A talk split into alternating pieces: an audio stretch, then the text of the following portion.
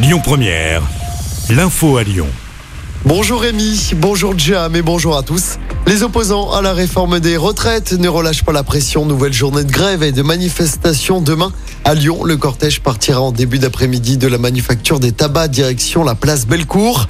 C'est justement demain que sept sénateurs et sept députés vont former une commission commission pour trouver une version commune du texte et la faire voter par les parlementaires. Si le gouvernement, évidemment, n'active pas le fameux 49.3, pour l'instant, c'est toujours compliqué dans les transports aujourd'hui. Trafic perturbé encore à la SNCF. 3 TGV sur 5 circulent aujourd'hui, la moitié des TER et un tiers des intercités.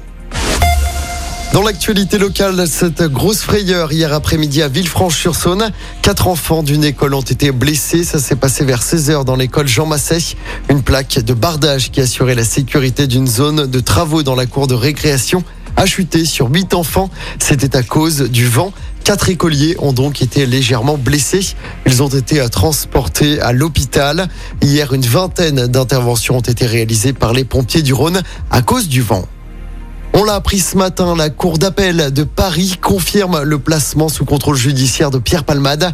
Le comédien doit rester à l'hôpital où il est pris en charge. Lui qui a été impliqué pour appel dans un grave accident de la route alors qu'il avait consommé de la cocaïne. Pierre Palmade est à l'hôpital après avoir été victime d'un AVC. C'était le 25 février dernier. Une bonne nouvelle, à Lyon, Tiki a été retrouvé en bonne santé ce week-end.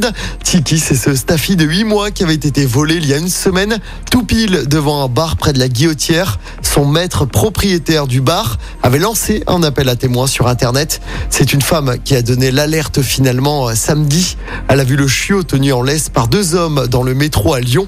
Elle les a suivis le temps que son maître prévienne la police. En sport du basket à suivre ce soir, deux jours après sa belle victoire à Nanterre. L'Asvel va tenter d'enchaîner à domicile ce soir. Réception de Boulogne-le-Valois, c'est le choc de la 24e journée du championnat. Coup d'envoi à 20h. En football, la suite des huitièmes de finale. Retour de la Ligue des Champions ce soir. Manchester City reçoit Leipzig. Au match aller, les deux équipes s'étaient neutralisées un partout en Allemagne. Dans l'autre euh, affiche, l'Inter Milan se déplace à Porto. Les Italiens avaient gagné 1-0 à domicile au match aller. Coup d'envoi des deux matchs à 21h. Et puis, avis aux coureurs. Les inscriptions, ça y est, pour la prochaine. Saint-Élion sont désormais ouvertes. L'édition 2023 se déroulera dans la nuit du 2 au 3 décembre prochain. L'arrivée se fera à la halle Tony Garnier. Écoutez votre radio Lyon Première en direct sur l'application Lyon Première, lyonpremière.fr et bien sûr à Lyon sur 90.2 FM et en DAB+. Lyon Première